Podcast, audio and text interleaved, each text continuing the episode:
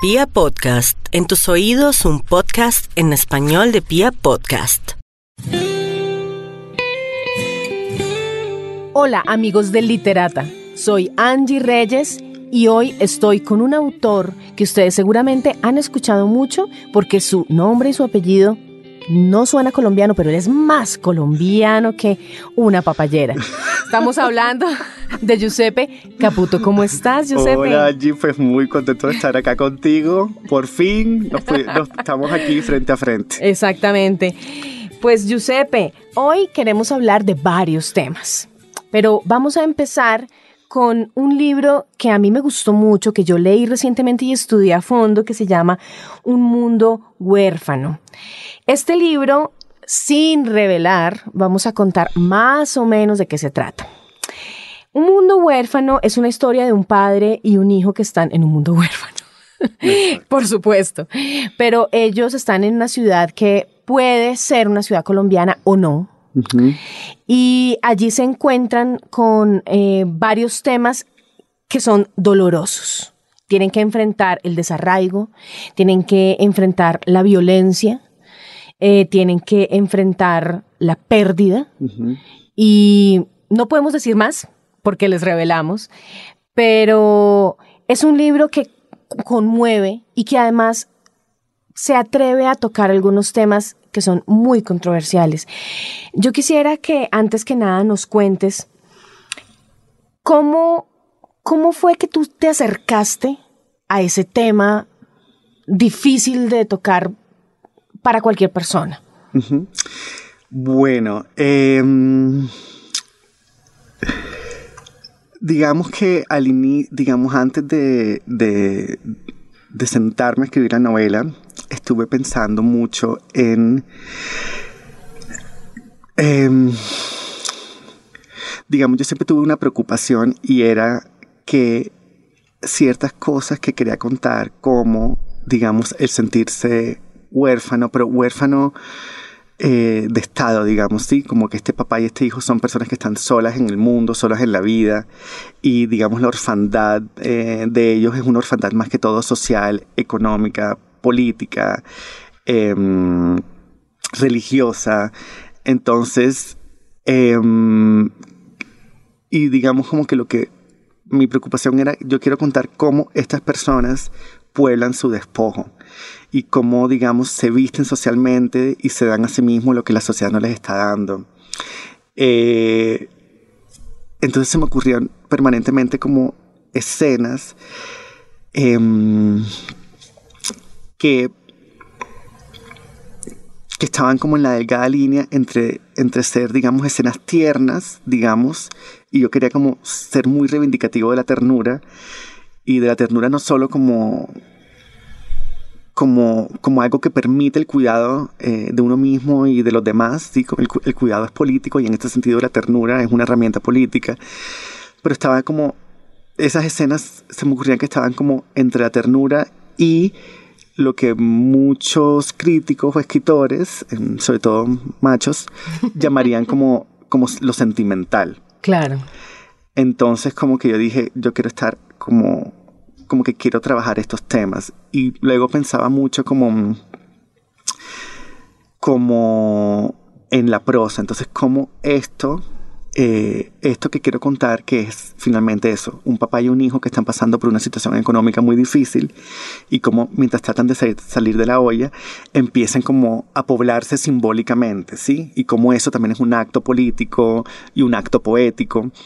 Entonces yo, era como cómo se va a ver esto desde la prosa. Entonces también quería que la prosa hiciera, digamos, lo que ellos están haciendo. Entonces que la forma le habla al fondo y el fondo a la forma, o finalmente que la forma y el fondo Son sean, lo mismo, sean lo mismo. Entonces, eh, pues sería eso.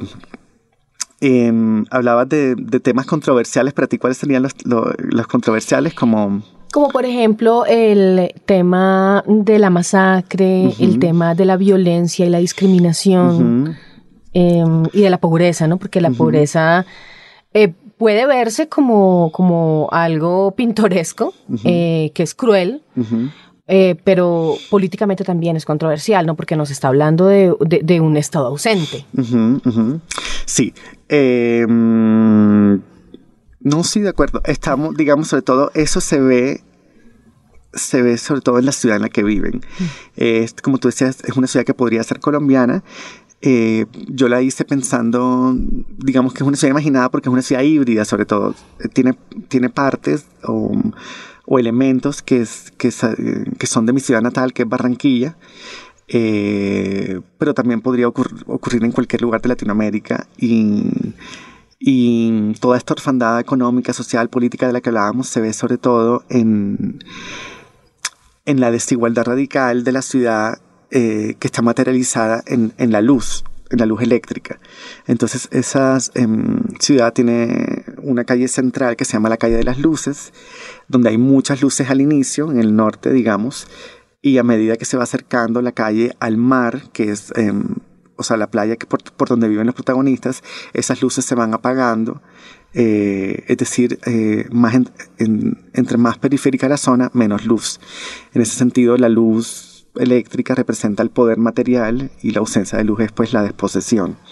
Entonces eso, estamos en, este papá y este hijo son unos personajes, son desposeídos, eh, son sujetos que no tienen haberes materiales y que sin embargo no abandonan sus vidas y que la, y que la pueblan y la llenan de imaginación y la llenan de... Mm, de afecto y de cuidado. Y no solo entre ellos, sino también con otros vecinos eh, del Exactamente, hay una comunidad allí, ¿no? Y todas las, todos los personajes eh, pueden llegar a ser alegóricos, porque cada uno tiene como una representación de que es algo más, uno intuye que es algo más. Eh, ¿Tú nos puedes hablar un poco de esa comunidad?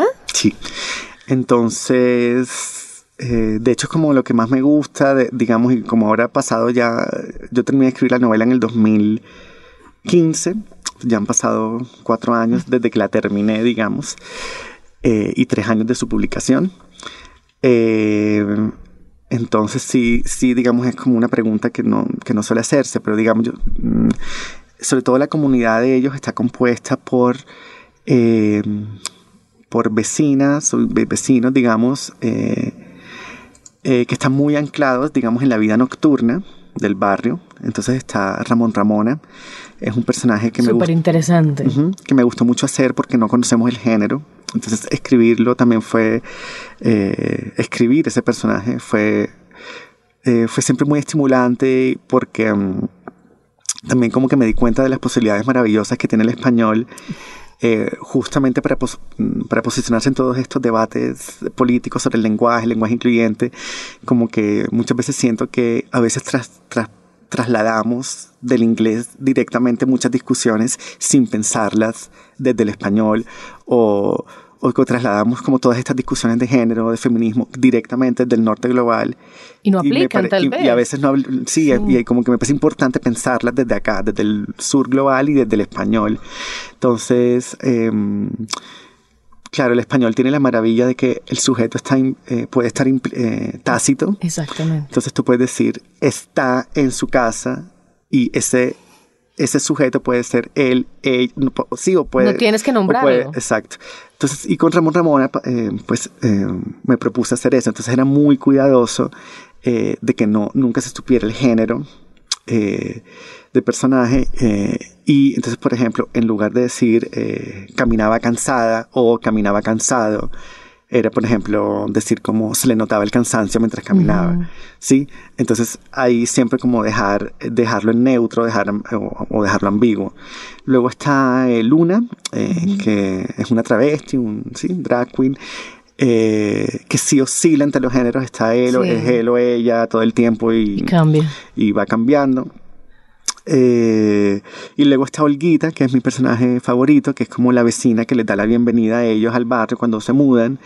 Y que es un personaje como muy, digamos, excéntrico. Em, tiene como un tema de... Mm, religioso. Eh, religio, eh, Sí, mm. pero como de pastillas también. Entonces tiene un momento en que como que ya la conocemos, digamos, y como entrada, entrada mm, su participación en la novela, digamos, hace un monólogo eh, que ahí se revela, digamos, que es religiosa, pero que es una eh, religiosidad muy rara.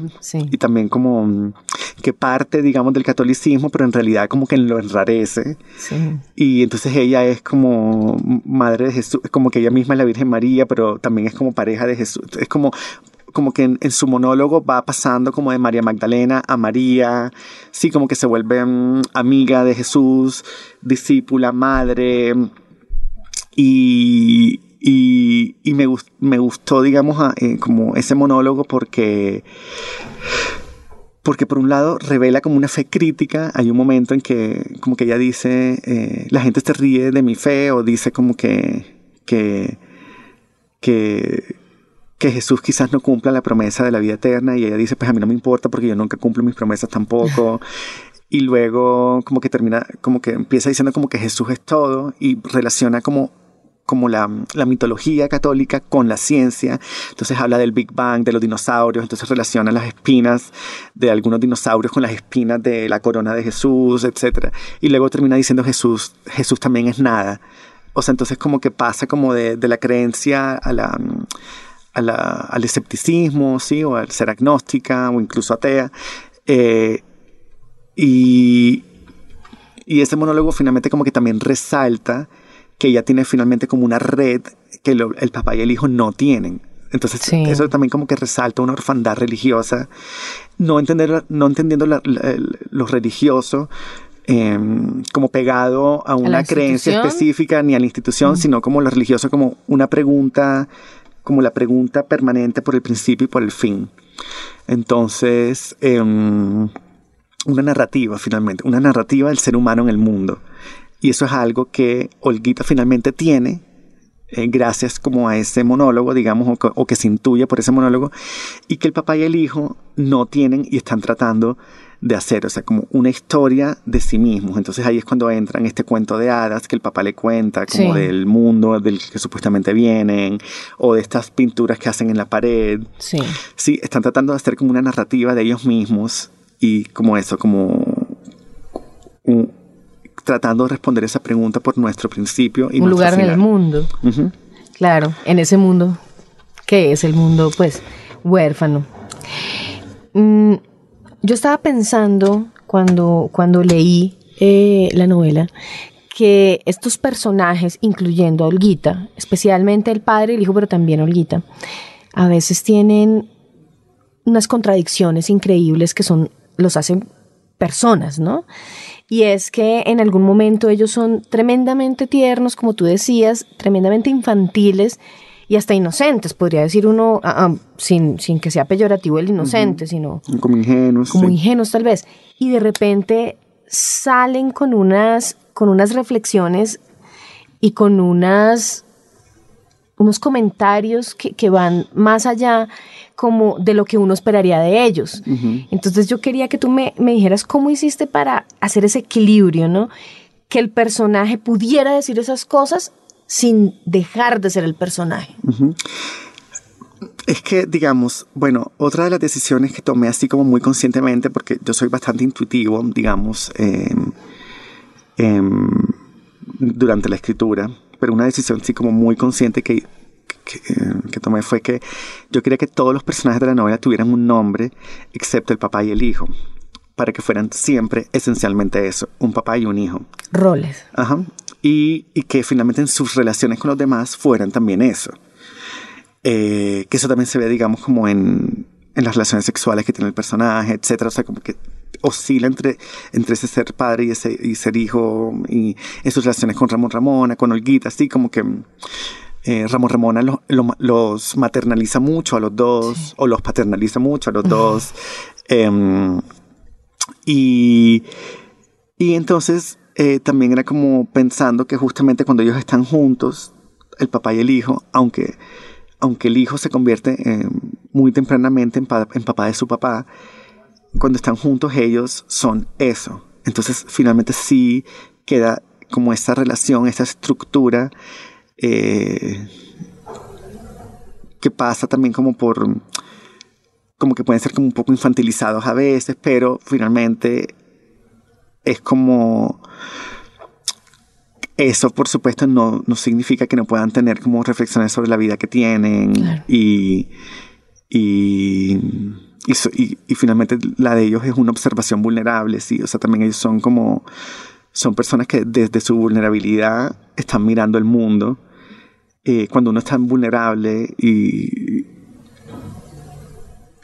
y como tan blando, finalmente como que el mundo entra más fácilmente en ti. Y y finalmente creo que es eso, finalmente lo que termina hablando por ellos, como ese mundo que entra desde su vulnerabilidad o, debido a su vulnerabilidad y a su, y, a su ser blando. Hablando de la maternidad que nombraste ahorita, yo encuentro también una relación maternal más que paternal. Sí. Entre ellos. Sí, sí, sí. Es que es un papá, es un, es un padre madre, digamos. O sea. Pero eso tiene algún, alguna intención o algo que Yo creo, o sea, yo, o sea, finalmente es que, o sea, digamos, ahí sí, sí tengo que hablar de mi experiencia biográfica, o sea, mi papá sí fue una persona muy tierna, como muy amorosa, muy cálido en su, en, en su afecto, digamos, y como muy físico en su afecto, como, sí, como muy, muy, muy cariñoso no era una persona opresiva. Entonces, sabes, a veces también me da risa con esta cosa de matar al padre y todo eso, como que yo digo como, no, pues uno mata al opresor. O sea, uno mata como al opresor, no como a una persona que te abre caminos, ¿sí? Y, y es cierto, digamos, como que uno, claro que la familia, digamos, la biología, la familia biológica o el, eso uno no lo escoge, pero uno sí decide si se queda ahí o no. Entonces, eh, creo que esa es la situación, digamos, del hijo, ¿no? Como que, como que es hijo, padre y casi pareja del papá. Como que hay un momento en la, al inicio de la novela que ellos entran a un bar y el, el, el, que está en la entrada, el celador, piensa que son pareja y les dice como, hoy es noche de aniversario, es como feliz aniversario tortolitos, algo así. sí. Y ellos como que se hacen los locos y siguen. Entonces como que esa relación ahí está como muy, también muy ambigua. Sí. Como pero... Mm, em, sí es maternal, ¿no? Sí, Muy maternal. Y, eso, y, y también sí era también como darle una vuelta a esta idea de la madre, sí, como de la madre soltera. Un padre soltero. Está, también aquí como este padre soltero que, que sobre todo es eso, como un padre O si quieres un, incluso una madre fálica, si, quieres decir así, o... O un padre maternal. Un padre maternal, sí. Claro, porque eso le da la vuelta mucho, muchísimo al estereotipo de cómo se ha trabajado el padre en la literatura, ¿no? Nosotros tenemos infinidad de referentes del padre castrador. Exactamente, al que toca revelarse, etcétera. Entonces, este es un, es, este humaniza muchísimo a este, a este personaje y lo hace eh, individuo, también universal, obviamente, pero sacado o alejado de ese estereotipo del que estamos acostumbrados, no solamente en la literatura, pero sobre todo en la literatura. Entonces a mí me pareció muy interesante esa, esa exploración de la maternidad en un hombre. Y ahora hablando estructuralmente del libro tenías tú un par de líneas de tiempo que finalmente terminan cruzándose y sobreponiéndose una a la otra. Quisiera saber, en el momento de la escritura, ¿cómo, cómo las manejaste? Eh, si una fue primero, otra después, o fue algo simultáneo, o, tuviste alguna otra forma de acercarte a, ellas. Eh, bueno, las dos líneas, hay dos líneas de tiempo en la novela que son, pues, una en pasado y otra en presente. Esa también fue una de las decisiones iniciales, como que eh, la, novela, la, novela, iba a estar en dos tiempos distintos. Eh, y fueron escritas en simultáneo porque lo que yo quería era, digamos, la novela fue escrita en el orden en que es leída. Obviamente hubo revisiones y a medida que iba avanzando volvía al inicio y revisaba, etcétera. Pero digamos que el primer fragmento lo escribí primero y el segundo de segundo y el tercero de tercero y el último de último. Em, este, lo que quería era, em, sobre todo, como pensar de qué manera ciertos eventos del pasado pues condicionan nuestro presente y cómo ciertas situaciones que estamos viendo en el presente detonan recuerdos del pasado y eso es como algo que permanentemente está ocurriendo en, la novela. Entonces, por ejemplo, eh, en una escena en la que hay unos policías como riéndose del, hijo. Eh, la escena se corta cuando uno de los policías le dice hijo de, y como que ahí se corta. Eh, o sea, es decir, es evidente que se viene un insulto para el, para el hijo, pero luego como que ahí se corta la escena y salta a un recuerdo de cuando el hijo le preguntaba al papá que él era hijo de quién. Como, entonces el papá ahí le cuenta una historia, o sea, es decir, le, le trata de darle una narrativa para una ausencia que él tiene, una ausencia de origen o, un vacío alrededor de su origen que el papá trata de llenar. Eh, lo mismo, la primera escena es em, lo que parece un baile tribal al inicio, que es como unos hombres bailándole a la luna, pero luego resulta que esos hombres están en una discoteca gay bailándole a una bola de espejos que de ahí sale una travesti que se llama Luna. Pero mm, digamos en este momento... Se convierte en algo literal. exacto. Que me gusta jugar mucho con la literalidad y porque también siento que hay un humor, puede haber un humor y una... Mm, y una transgresión, una transgresión cuando algo se hace literal. Eso, para mí eso es como una lección o como una como algo que me dejó la lectura de, de los libros de Boris Vian, surrealista, que, ¿sabes? Tiene como estos momentos como de... Antimetáfora. no, y que es como, y se murió de la envidia, y la persona se muere de la envidia. o como lo mató con la mirada, y, y la persona lo mata con la mirada. Entonces eso como que me parece que hay un humor que sale de la literalidad que, que me gusta mucho. Y... Y entonces en esa escena de la discoteca hay un momento que un chico le, le como que le quita la camisa al, al, hijo y ve que tiene como colgada como una estrella de cartón. Y, y entonces, eh, este, eh, cuando, cuando el, el, el, chico ve la estrella de cartón, eh, el personaje dice, ahí regresa el tiempo y ahí salta como el recuerdo de cuando el papá le dio la estrella de cartón. Entonces, Exactamente. Y hablando de la estrella, eh, ¿cuál es la importancia en esta novela de la noche y la luz. Pues ya nos hablaste al principio, ¿no? De, la conversación, nos hablaste un poco de la luz eléctrica, del poder, pero ahora hablemos de la oscuridad y de esa luz que ilumina levemente esa oscuridad, esa noche, esa mística. Bueno, la estrella de cartón, sobre todo, digamos, la idea que yo tenía ahí es, mm, era que una estrella es una estrella, ya sea de oro o de cartón, ¿sí? O sea, es decir, como que la, la forma precede al fondo, en resumen. Y sí, entonces es como, es de cartón, pero es una estrella. Entonces, em, esa, ese dijecito que tiene, digamos, esa, caden, sí, esa cadenita que tiene, es como em, el recuerdo, o sea, es, un, es, la presencia amorosa del papá, digamos, en, en el pecho del protagonista.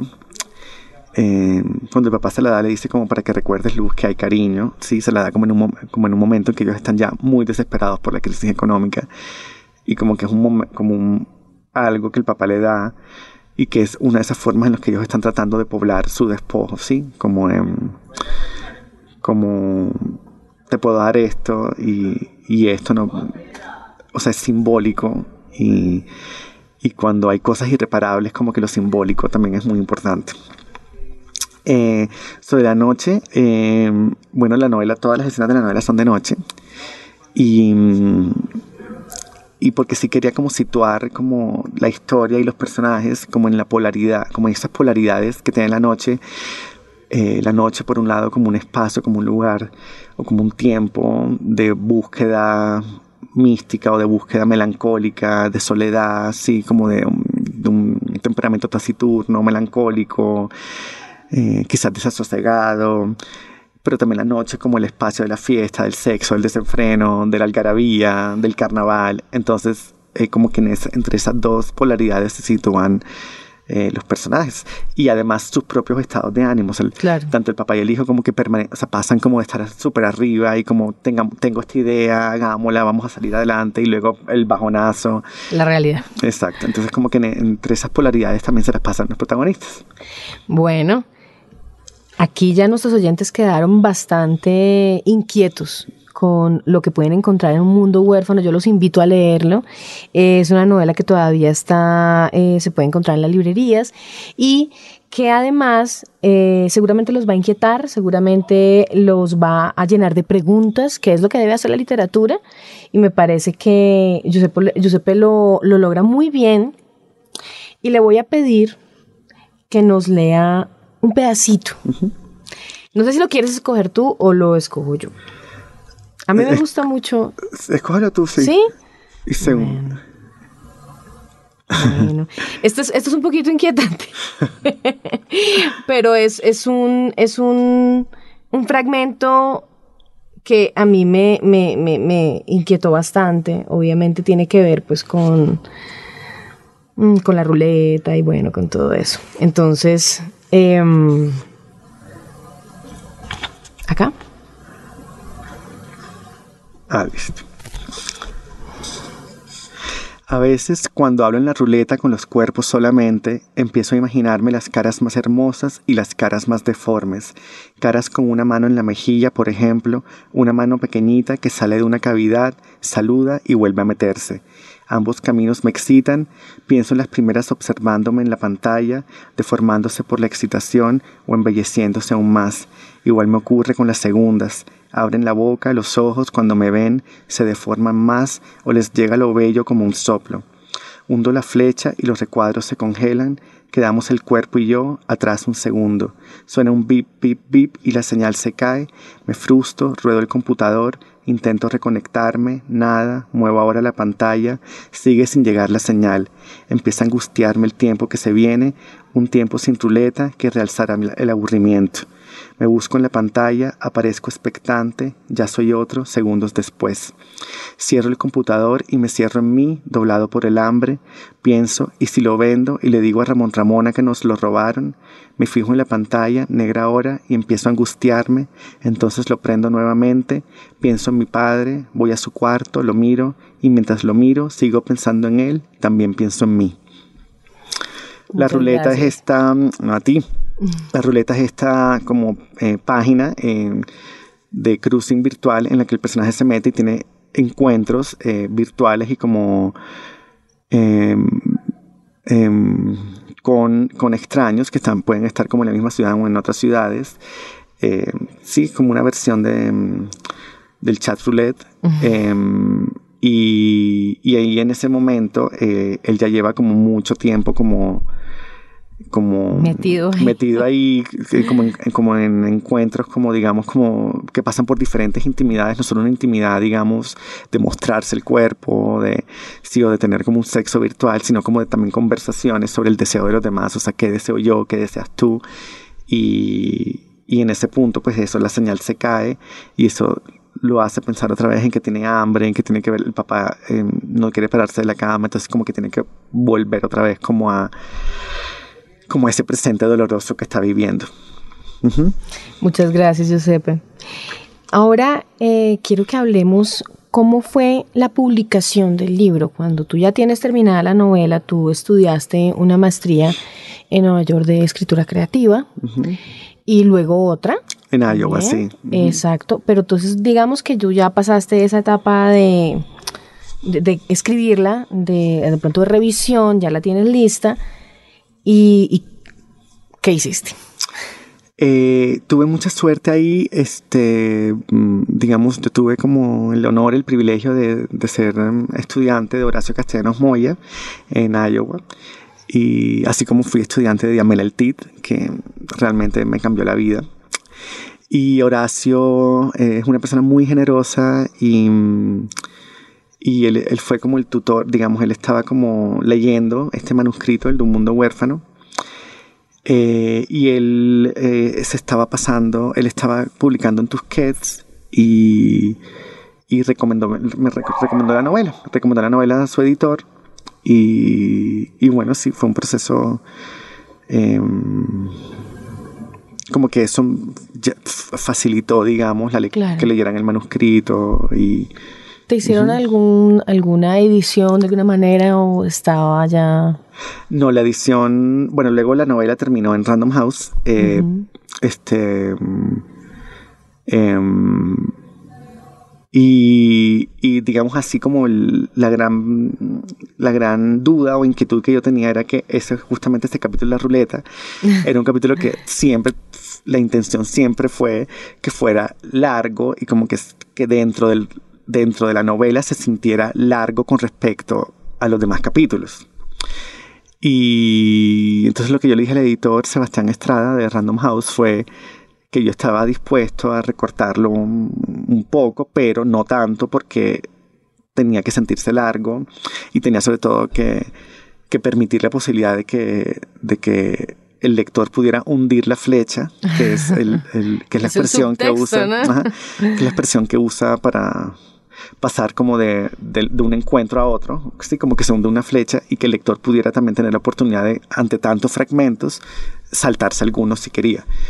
Y entonces en- eh, el editor me dijo, Sebastián me dijo como no, eh, está claro que la intención es que sea largo.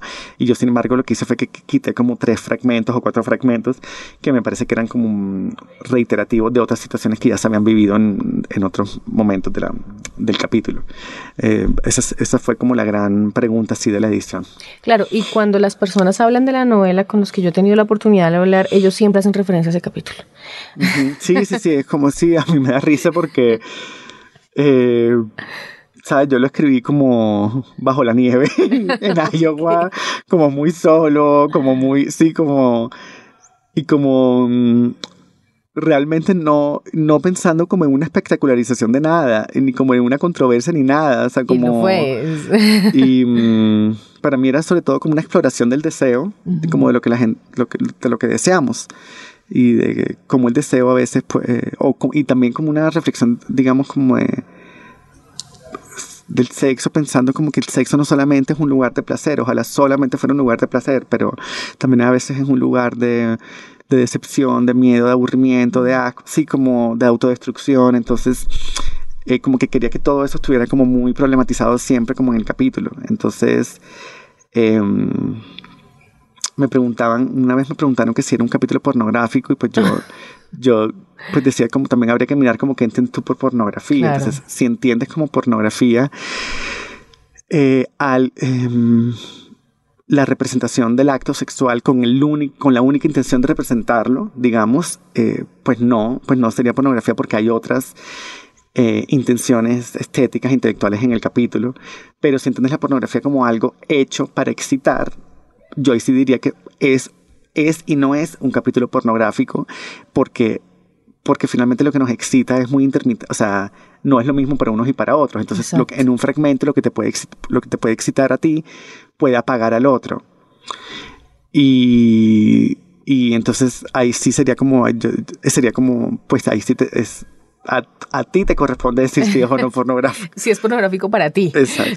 Ajá. Exactamente. Bueno, Giuseppe, ahora quiero que ya para terminar hablemos de, de la maestría en la que estás trabajando, porque me parece súper interesante una discusión que teníamos ahorita por fuera de micrófonos, y es que ya se sabe y se habla mucho aquí en el medio de escritura de eh, pues los diferentes programas, los diferentes programas que se ofrecen profesionales para eh, los escritores, es decir, las especializaciones, la maestría y también alrededor de eso, pues una cantidad de talleres que se dictan y obviamente que hay algunas personas que sean escritores o no, que dicen que, que no, que eso es imposible aprender a escribir, que bla, bla, bla, una cantidad de cosas que no aplican para otro tipo de artes muy similares. ¿Cierto? Es decir, lo que decíamos, un actor, una persona que quiere ser actor, pues estudia actuación y no pasa nada. Un bailarín, lo mismo. Un pintor está muy bien que entra a la escuela Ajá. y no pasa nada. En cambio, todavía existe como, como esa, eh, eh, ese mito de que el escritor es que tiene que nacer pues con la musa encima de la cabeza o algo así. Y es un programa como este de, de Instituto Caro y Cuervo, que es una maestría en escrituras, nos da una visión completamente distinta de lo que es la escritura. Entonces quiero que nos cuentes alrededor de ese tema. Sí. Eh, bueno, eh, la maestría eh, es, es muy nueva, es maestría en escritura creativa del Instituto Caricuervo. Eh, le, hago la, le hago la publicidad. Em, Tú eres profesor allí. Yo soy el coordinador de la maestría actualmente y profesor, sí. Em, es, cada semestre tenemos como cambiamos las clases y cada profesor tiene em, una clase cada semestre, generalmente. Eh, la maestría, eh, bueno, empezó como un diplomado y bajo el liderazgo, la dirección del escritor maravilloso Juan Álvarez, empezamos a hacer eh, todo el papeleo eh, para pasar ante el Ministerio de Educación como todos los documentos para que fuera aprobada la maestría. La maestría finalmente fue aprobada en diciembre del 2017. Em, y empezamos con la convocatoria en primer semestre del 2018 y empezamos ya segundo semestre del 2018 la, la primera corte. Eh, los profesores somos eh, Juan Álvarez, eh, Gloria Susana Esquivel, Juan Cárdenas y yo. Es realmente una alegría porque son los tres escritores, colegas que admiro muchísimo, los tres muy distintos y sin embargo hay unas afinidades estéticas e intelectuales como en los proyectos de cada uno. la maestría no tiene una intención prescriptiva, no tiene una intención de decálogo, ni una intención de... Mm, de reglas, sino justamente lo contrario, eh, mostrar eh, o sea, pensar la literatura como un lugar de libertad y como y un lugar de pensamiento. Tampoco estamos em, eh, de acuerdo con un antiintelectualismo que, que se ve mucho em, en el ámbito literario y, y por eso tenemos como seminarios, talleres, o sea, de problemas narrativos. Es decir, em, son, son cursos, digamos, como también para pensar en las decisiones éticas, estéticas, políticas de ciertas decisiones formales. Entonces yo, por ejemplo, este semestre que empieza ahora en agosto, eh, voy a dar un, un seminario taller sobre la reelaboración artística de la violencia. Y la idea es pensar justamente en cómo los problemas éticos, estéticos, políticos de diferentes representaciones de la violencia, ¿sí? Desde la escritura. Entonces los estudiantes pues obviamente escriben, pero también están pensando como mm, estos problemas, digamos, que son como unos desafíos formales, intelectuales y emocionales eh, entonces vemos textos como de Susan Sontag, como Ante el dolor de los demás, mm. El problema del mal de John Coetzee, eh, La Ilíada o El poema de la fuerza de Simone Bale, sí que son mm, ensayos, digamos, eh, pero también vemos textos como por ejemplo La cosa del bosque de Antonia Susan Bayard, que es un cuento tipo cuento de hadas. vamos a ver a justamente estudiar el, libro Insensate de Horacio Castellanos Moya, El entrenado de Juan José Saer. ¿sí? También me gusta poner en diálogo como diferentes tipos de textos, eh, sí, de ficción, de no ficción, ensayísticos, sí, y también apelamos mucho a la hibridez. Em, es, la verdad es que es un proyecto que, que me ha alegrado muchísimo, digamos, no solo como ser parte de él, sino como que, que, exista, sí, como que exista esa maestría.